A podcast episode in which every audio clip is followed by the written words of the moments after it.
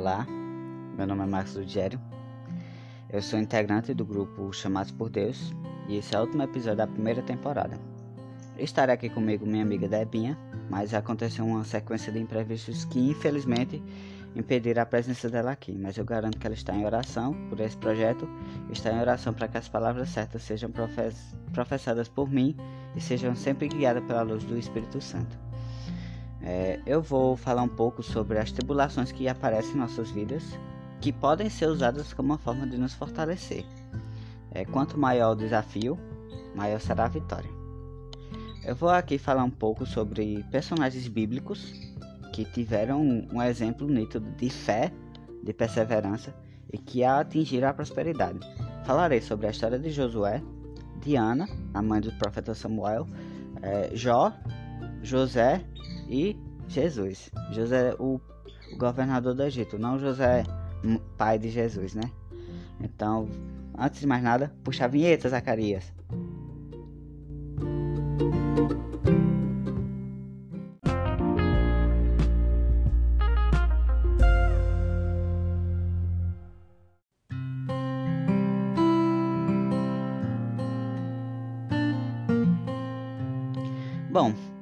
Começarmos, o primeiro exemplo de perseverança que o Deus colocou em nossos corações para meditar um pouco para vocês foi a história de Josué. Josué ele era um jovem que estava em busca da terra prometida junto com Moisés. E aí, quando Moisés, é, Moisés chegou à terra prometida, ele designou a Josué e a Caleb para que fossem lá para verem como era a terra prometida e como eles poderiam fazer para entrar nela. Então Josué e Caleb foram, viram que a terra era realmente muito encantadora, maravilhosa, perfeita, e viram também que eles teriam algumas dificuldades para entrar nela. Por quê?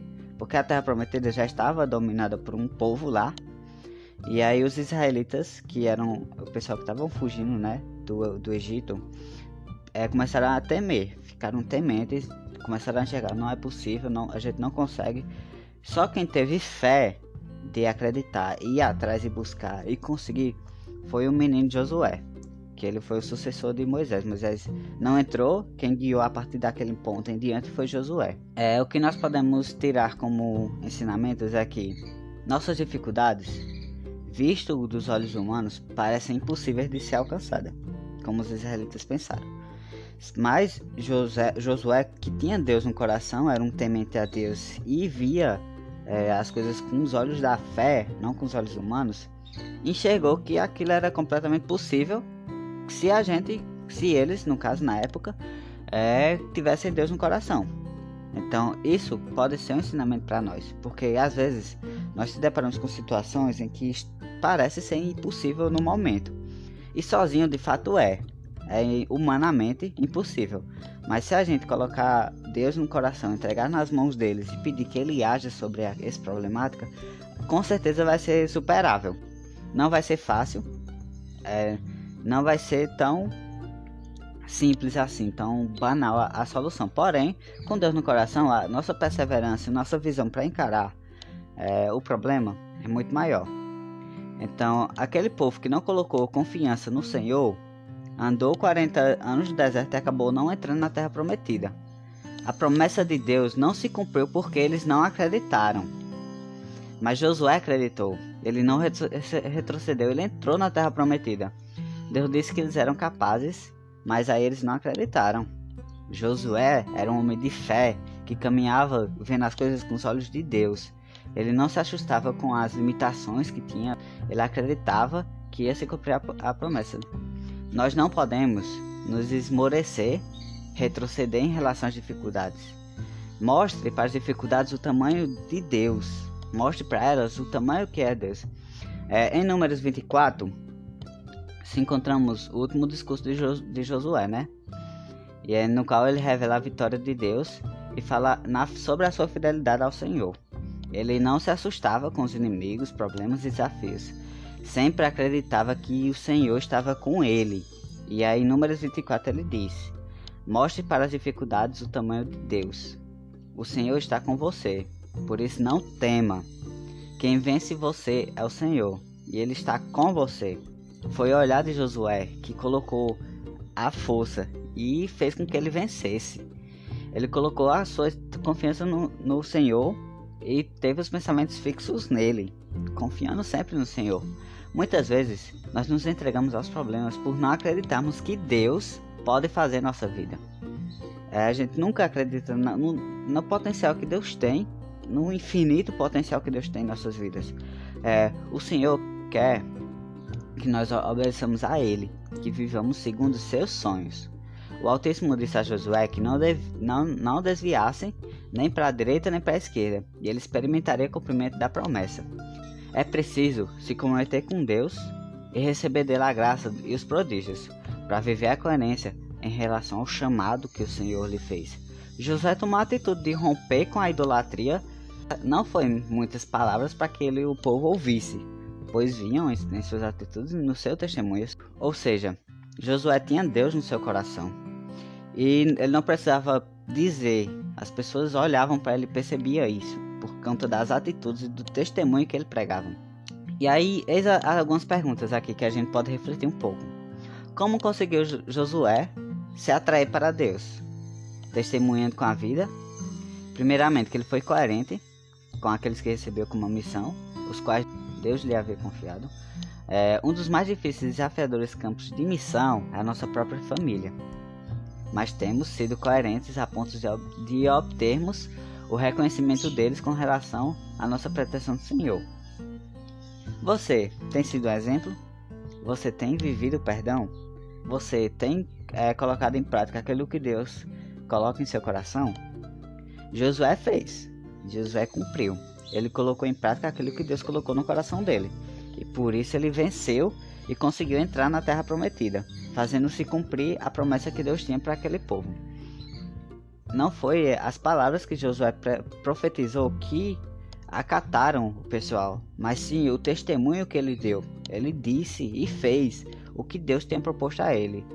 Foi tão de um jeito que todos acreditavam que Deus era com ele, mesmo ele não colocando as professando as palavras certas. Então, Josué, ele é um ótimo exemplo de perseverança porque ele tinha tudo para desistir, tinha tudo para não dar certo, mas Deus colocou uma semente no coração dele e ele cultivou. A mesma semente que foi colocada no coração de Josué foi colocada em todas as pessoas, todos os israelitas que estavam fugindo. Mas o único que cultivou a semente e fez aflorar a, a vontade de Deus para ele foi Josué. E o único que conseguiu entrar na terra prometida, que nem Moisés conseguiu, foi Josué e, e dali deu seguimento, a, deu continuidade à promessa de Deus para nossas vidas. Então Josué é nosso primeiro exemplo clássico de perseverança. A segunda história que nós meditaremos nesse episódio é sobre a história de Ana. Ana, a mãe do profeta Samuel. Primeiramente, Ana era uma mulher já de idade e era estéril. E isso, para aquela época, era muito humilhante. É como se ela não tivesse nenhuma função na terra. Entende? Como se ela fosse alguma coisa que estava ali só para ocupar espaço, sem muita utilidade. Então, para aquela época, não ter um filho era a coisa mais humilhante do mundo. E ela não queria isso. Ela queria ter o um filho. Então, ela começou a orar, rezar, pedir que Deus concedesse a graça de ter um filho. E aí foi que ela pediu a Deus. Ela foi no, no templo e encontrou com um sacerdote lá, um sacerdote chamado Eli. É, e aí ele pensou que ela estava embriagada, que ela estava bêbada, porque ela estava rezando muito fortemente, com muita fé, pedindo que Deus concedesse a graça de dela ter um filho e pedindo que Deus agisse na vida dela. Ela disse que se houvesse um filho, ela dedicaria completamente a Deus. E aí no livro de Samuel, ele, ele relata a história da peste de Ana. É, Ana estava profundamente deprimida, porque Javé a havia feito estéreo. Quando foi ao templo, orou fervorosamente para que Deus lhe concedesse um filho e afastasse dela a humilhação. Sua prece foi tão, tão intensa que o sacerdote ali pensou que ela estava embriagada. Mas então ela disse: Não, meu senhor, sou uma mulher atribulada. Não bebi vinho, nem bebida forte. Derrama minha alma em Javé. Não julgues a tua serva como uma vadia. É porque estou muito triste e aflita e tenho falado até agora. Depois, ele a abençoou e ela voltou para casa. Quando ela voltou para casa, ela já voltou completamente da maneira que ela foi. a oração que ela fez perante o sacerdote, perante Deus, foi tão forte, tão forte, tão forte, que acabou lavando ela por dentro e livrando ela de toda a depressão, de toda a humilhação, de todo o sentimento ruim que ela tinha. E aí ela voltou a se alimentar normal, que nem isso ela estava fazendo lá no primeiro capítulo de Samuel, no livro. A gente pode perceber, né? Quem quiser pode se aprofundar mais e ler essa história que é realmente muito forte. E aí depois ela concebeu o filho, que foi Samuel, o profeta Samuel. E aí, o que eu acho mais comovente nessa história é que a, a depressão deixou Ana assim que a oração dela se concretizou. Assim que ela orou, aquele momento a depressão imediatamente saiu dela. Foi a sua prece agonizante que colocou todos os sentimentos de humilhação, rejeição, ressentimento diante de Deus, o que fez com que a escuridão do seu íntimo deixasse de existir. Isso é muito lindo. Seu marido, Elcana, é, não tenha sido capaz de consolá-la, apesar de ter dito: Ana, por que choras e não te alimentas? Por que está infeliz? Será que eu não, não valho para ti mais do que dez filhos? Samuel 1, 1, versículo 8. Mas quando ela desabou toda a sua amargura, toda a sua alma em Deus, ela permitiu-se ser tocada. E Deus agiu, limpou ela de todo o sentimento negativo, tudo, todo de ruim que tinha nela, e depois concebeu o filho, o profeta Samuel. É, e aí a gente pode refletir que a oração ela tem poder de cura. A oração é, não é só uma resposta, um pedido a Deus. É, a gente conhece o amor de Deus através da oração. Descobrimos como estamos seguros em seus braços quando desistimos de nossas concorrências, quando achamos que nossas limitações humanas não tem mais solução, a gente entrega a Deus. E diz: Deus, fiz aqui minha parte, fiz tudo que estava ao meu alcance e agora é contigo. E aí é o momento que ele age. Ana, ela fez isso. Chegou lá, fez de tudo para conceber o filho. E chegou um momento que ela, pronto, não, não posso mais fazer nada. Humanamente eu não consigo fazer mais nada. Vou entregar-se às mãos de Deus e pedir que Ele haja na minha vida. E aí ela se entregou de alma, de corpo, tudo dela para Deus. Deus lavou-a, tirou ela, purificou e depois concebeu um filho, concebeu a graça que ela tanta almejava. A oração é tão importante, ela nos convida a viver em uma comunhão cada vez maior com aquele que nos ama, mais do que qualquer ser humano jamais poderia fazer. É, depois da sua prece, Ana soube mais uma vez que era amada por Deus. Na oração, ela se redescobriu e descobriu seu verdadeiro eu. Sua felicidade não dependia mais de ter um filho, mas somente do amor de Deus, total e ilimitado. Assim ela podia enxugar suas lágrimas, comer de novo, ver a sua depressão ir embora. Quando Deus, no seu amor, lhe deu um filho, ela ficou verdadeiramente agradecida, porque a bondade de Deus era a principal fonte da sua alegria.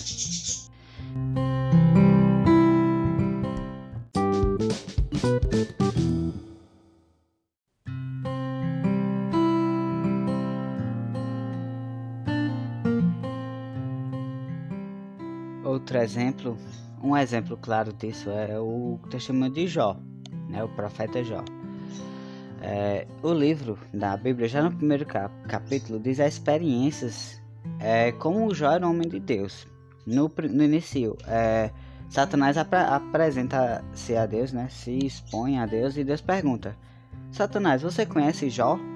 E o Satanás responde: Eu nunca vi um homem tão íntegro, justo e temente a Deus quanto ele. Então, para vocês entenderem a dimensão e o potencial e o poder que Jó tinha perante a Deus, era imensurável a ponto do próprio Satanás a, a admitir isso. É, e então Satanás lança a proposta. Satanás disse assim: não, então ele é temente ao Senhor, ele é justo porque ele tem tudo, porque já era um homem muito rico, ele tinha grandes riquezas, grandes propriedades e tudo. E o Satanás indagou, dizendo que ele só, só era justo, temente a Deus, por conta das riquezas que ele tinha. E aí desafia a Deus. Ele desafia, diz, diz a Deus: Não, se você tirar tudo dele, ele não vai ser tão justo e temente a você. E aí Deus aceita o desafio. Tira Jó tudo. Ele não tira assim, tipo, hoje Jó tem tudo e amanhã Jó não tem nada. Não, aos poucos, é, Jó foi, foi saqueado, foi roubado, foi humilhado. E as coisas foram tiradas de maneira de uma maneira tão humilhante que é realmente muito difícil para qualquer ser humano normal, como nós, é manter ainda a proximidade com Deus depois de tudo que ele passou. E Deus entregou a Satanás todas as coisas de Jó. Não deixou, é, mas, mas não deixou que Satanás coloque a mão na pessoa de Jó. Ele conservou a pessoa e entregou todos os bens materiais e tudo que Jó tinha, né? Tudo que pertencia a ele. Cada vez que ia perto nas coisas, dizia e glorificava o Senhor. Bendito seja o nome do Senhor. Nada que eu tenho veio de mim, tudo veio por intermédio dele e tudo pode ser tirado. Deus deu, Deus pode tirar. Esse foi o pensamento de Jó que acompanhou ele. Ele foi sempre louvando e bendizendo. E aí você percebe que mesmo sem nada, Jó perdeu tudo. Ele ainda continuou glorificando e louvando ao Senhor.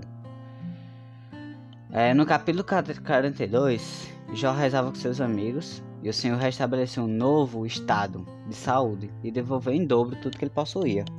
Então, é, mesmo Deus tirando tudo para mostrar para o Satanás que, me, que o temor a Deus e a justiça de Jó não era vinculado aos bens que eles ganhavam por Deus, mas sim o amor que Jó tinha no interior dele, é, Deus dobrou. Então tudo que Jó tinha antes do desafio foi dobrado. E isso a, gente pode trazer para nós, porque às vezes a gente perde coisas, perde pessoas, perde bens materiais, perde questões financeiras, perde recursos financeiros.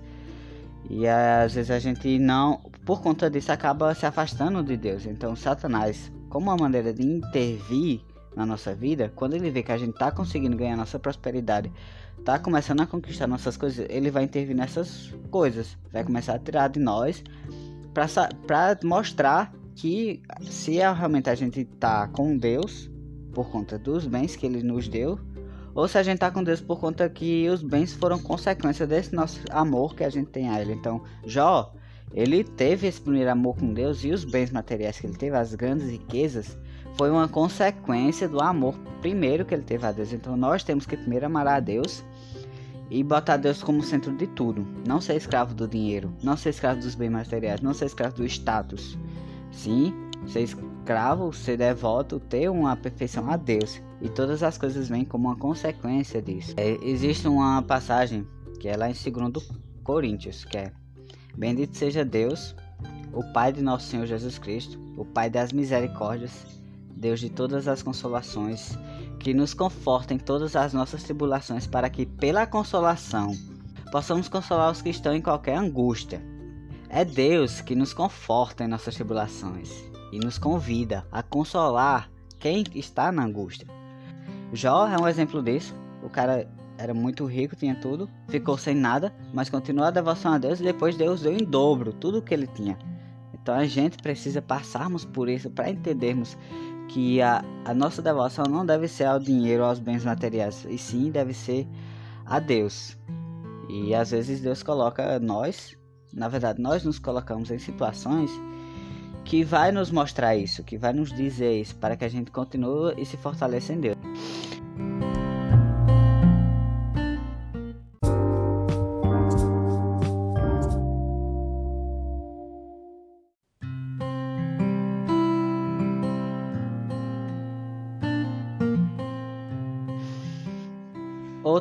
História que nós iremos refletir agora é sobre a história de José, o governador do Egito, que se tornou governador do Egito. Ele foi um menino que sofreu muito, muito mesmo, e no final acabou perseverante. Na verdade, ele acabou na prosperidade. É, José era o filho caçula de Jacó. Jacó teve ele na, na maioridade, já era idoso quando teve José, e com isso ele tinha um apreço muito grande por José. E despertou um certo um certo inveja, né, dos outros irmãos, porque todo mundo é, se sentia meio triste por conta que o pai dava mais atenção ao caçula e começaram a perseguir ele. É, José, antes disso, ele teve dois sonhos. O primeiro é que ele estava fazendo uma colheita de trigo junto com os irmãos, e aí o ramo de trigo que ele colhe se ergue, se ganha vida, e todos os outros irmãos se ajoelham e se prostram diante do trigo dele. E nessa mesma noite ele teve outro sonho, que era o sol e a lua e onze estrelas atrás se prostrando diante dele.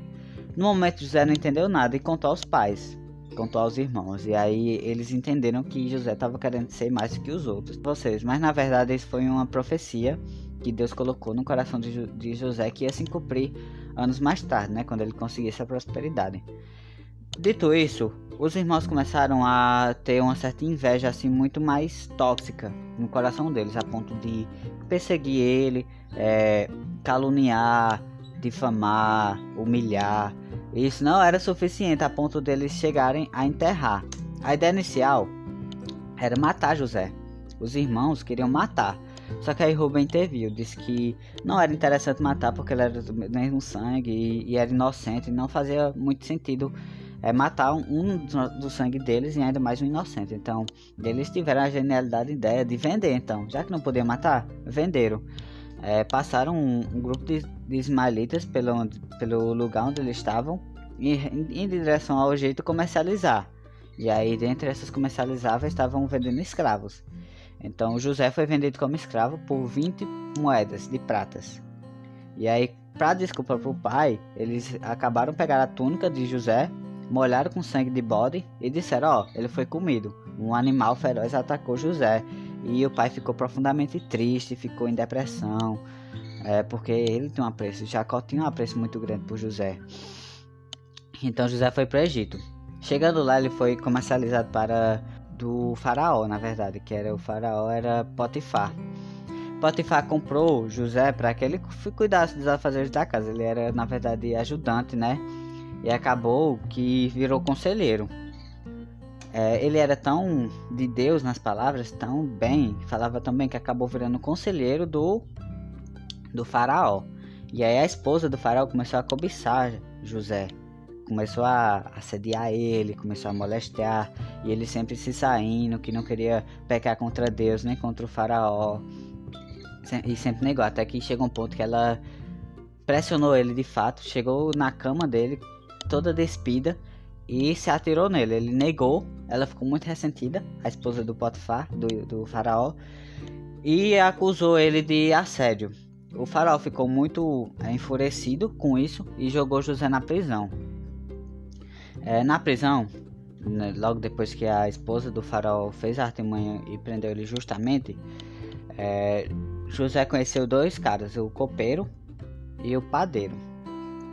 E aí aconteceu de uma situação em que eles sonharam, que não estavam entendendo os sonhos. O copeiro sonhou que estava diante de três ideiras de uvas, e aí elas floresceram, amadureceram, e aí ele espremeu e deu a faraó. Fez um, um suco e deu a faraó. O sonho do copeiro. O, o padeiro sonhou que estava com vários, uma sacola de pão na cabeça. E aí vinha várias aves comer. Sete aves vieram comer e junto com ele comeram. José leu, ouviu o sonho deles e interpretou, né? O primeiro era que em três dias o faraó vinha só resgatar ele para voltar à função, que era o copeiro. E o padeiro era que ele ia morrer. É, os dois zombaram, né? Diante disso, da profecia de José. Só que acabou se concretizando. Então o copeiro acendeu e aí José disse: Ó, oh, quando você sair daqui, por favor, comente com o faraó sobre mim, peça para que ele venha me buscar, que isso aqui foi uma injustiça, né? Suplicou para que quando o copeiro chegasse ao lado do faraó, ele é, voltasse ao cargo de onde ele estava, né? Como escravo do, do faraó. E acontece que depois de dois anos, o faraó tem sonhos esquisitos. Ele estava junto ao rio e subia sete vagas. É, sete vagas gordas, cheias de carne, do rio, né? Depois vinha sete vagas atrás, é, vagas magras que começaram a engolir as gordas. E aí o faraó começou a, a matutar a ideia, né? Na cabeça, pensando, pensando, pensando, sem saber o, significado daquilo. E falou com, falou com os magos, com os conselheiros, e ninguém sabia. Ninguém sabia. Aí, como José tinha essa aptidão, o copeiro solicitou ao faraó, sugeriu que ele fosse atrás de, de José, que estava preso na época. Foi dois anos depois do copeiro sair. É, ouviu o sonho do faraó e e disse que significava que sete anos para frente ia ter muita colheita. As vacas gordas indicavam que era muita colheita, muita prosperidade e depois ia haver sete anos de fome. E aí o faraó começou a, a se preparar e deu a, a, a José toda a administração do império do faraó, tornando ele governador. Aí o que aconteceu? É, se cumpriu, é, tavam, passaram os sete anos é, na fartura. E aí o conselho que o José tinha dado ao faraó anteriormente era sobre para que ele conservasse comida suficiente para que passasse os sete anos da colheita, ele guardasse comida para os sete anos de fome não passar necessidade. E assim se fez. Então o faraó designou ele as administrações né, do império. E aí ele ficou como conselheiro oficial do faraó e o governador do Egito. Foi aí que José assumiu o papel de governador do Egito. E aí acontece que depois de dos sete anos da, da colheita boa passou, veio os sete anos da fome. E aí vieram algumas famílias de Canaã, da antiga terra de José, até o Egito para fazer a compra de suprimentos, né? Porque já tem acabado a safra lá onde ele estava. Então acontece que vem Jacó manda os 11 filhos dele, na verdade, os 10 filhos dele, né? Que eram os 10 com 11 José e, e, depois que já saiu, Jacob teve outro, que foi Benjamim, que era o, o caçula. Benjamim ficou meio que no lugar, entre aspas, de José, antes dele, dele, dele ter sido morto, né? Porque na cabeça do pai dele ele foi morto por animais. E aí jo, José reconhece os irmãos para que eu possa vê-lo. E pra, como garantia, eu vou ficar com um de vocês. E aí José fica com um dos irmãos preso entrega os suprimentos, eles vão ao pai para pegar o Benjamin para trazer para José. José vê os irmãos começa a comentar: vocês são de onde? É, vocês querem o quê? Pra, é, e aí os meninos comentam que são os irmãos e que o que o décimo primeiro ficou com o pai que tem uma afeição que era o mais novo, que era Benjamin. E eles vieram atrás de, de comprar suprimentos porque estavam passando necessidade. Aí José, não, eu vou ajudar vocês, mas só se vocês me provarem que vocês são realmente quem diz que são. O que é que vão fazer? Vocês vão me trazer esse filho mais novo. José ameaça: se o Benjamin não retornar com vocês, eu, eu vou matar o que eu aprisionei. Então voltem. E aí Jacó, depois de muita tristeza, né? Porque não queria dar o filho, o segundo filho, né? Entrega. Aí volta para o Egito. Quando ele vê Benjamin, ele abençoa ele, né? Dá e prepara um banquete enorme com todo mundo. Prepara um banquete e tudo, com muita festa. É, e acontece de ele se revelar, mostrar quem é e dar o perdão aos irmãos. Os irmãos reconhecem que erraram, que não deveriam ter vendido José, mas isso foi o motivo, esse sofrimento, se não tivesse acontecido essa humilhação na vida de José no começo, ele não teria chegado onde chegou. Isso para nossas vidas é muito pertinente, porque às vezes as coisas acontecem que no momento a gente não entende. As coisas horríveis acontecem em nossas vidas, no momento a gente não entende, porque primeiro vem a vontade de Deus e ela é muito mais complexa e muito maior que a nossa. Em seguida, é, quando tudo passa, que a poeira baixa, a gente reflete sobre o que aconteceu, a gente percebe que as coisas deveriam ter acontecido como aconteceu para que a gente tivesse chegado onde chegou. Às vezes pode ser uma perda de algum ente querido, como a morte, pode ter sido uma separação, pode ter sido um, um livramento que Deus deu em nossas vidas que a gente nunca consegue entender. Pode ter sido uma necessidade financeira, pode ter sido uma tribulação, pode ter sido uma doença em, em alguém que nós nos, que a gente gosta muito, ou até mesmo na gente, uma doença grave, uma necessidade física mas que depois, quando passa, a gente percebe que essas coisas deveriam ter sido acontecido da maneira que aconteceu para que a gente chegasse onde chegou. José, ele foi vendido, ele foi humilhado, ele foi jogado no buraco, é, ele foi feito de escravo, foi difamado pela mulher do imperador, mas no final se tornou o segundo cara mais importante do Egito, que é depois do faraó quem veio o governador. Então, se não tivesse acontecido todos esses eventos ruins na, na vida de José, ele não teria chegado onde ele chegou. Para essa história, a gente tem que tirar que as provações vêm em nossa vida às vezes para nos fortalecer e a, abre caminhos para novas possibilidades que a gente não conhecia antes se não tivesse passado pela necessidade que passou. Essa foi a história de José do Egito. A próxima história é a que todos nós conhecemos muito bem, que é a de Jesus. Jesus também sofreu. Jesus também foi humilhado. Jesus, assim, não foi tratado como um ladrão comum. Ele veio para bater de frente com a religião da época.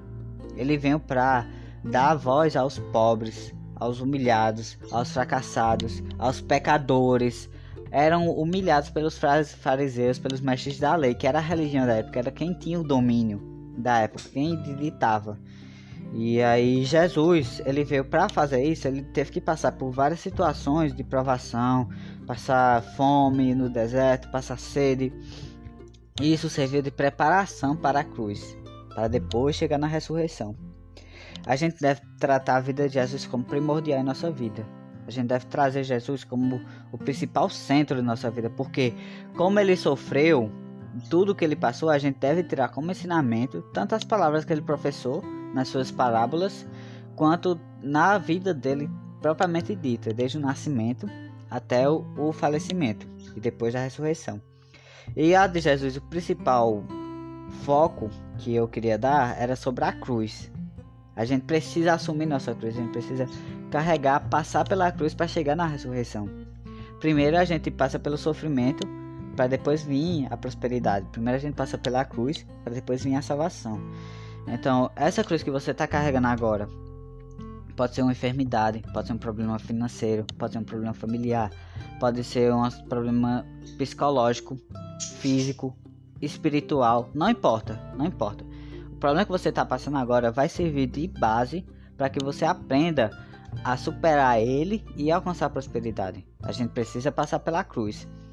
É, Jesus Cristo, tudo na vida dele tem um ensinamento, até as coisas mais simples, a maneira como ele pregou quando tinha 12 anos, para os mestres da lei, para, para os fariseus, é, todos os ensinamentos dele, as principais parábolas do filho pródigo, a parábola da, do Monte das Oliveiras, tudo na vida de Jesus serve como ensinamento assim muito grandioso para a gente superar nossos problemas. Então, se a gente se apegar a Jesus, firme e forte, a gente consegue superar todos os problemas, porque não, não existe ninguém melhor para nos aconselhar, para nos dirigir, para nos guiar do que o próprio Je Jesus Cristo. Então, hoje em dia, é, principalmente né, nos últimos meses, a, nossa, a humanidade está passando por uma tribulação, a nossa geração está passando por uma tribulação muito grande, que é o coronavírus, a pandemia, todo mundo em casa, ninguém.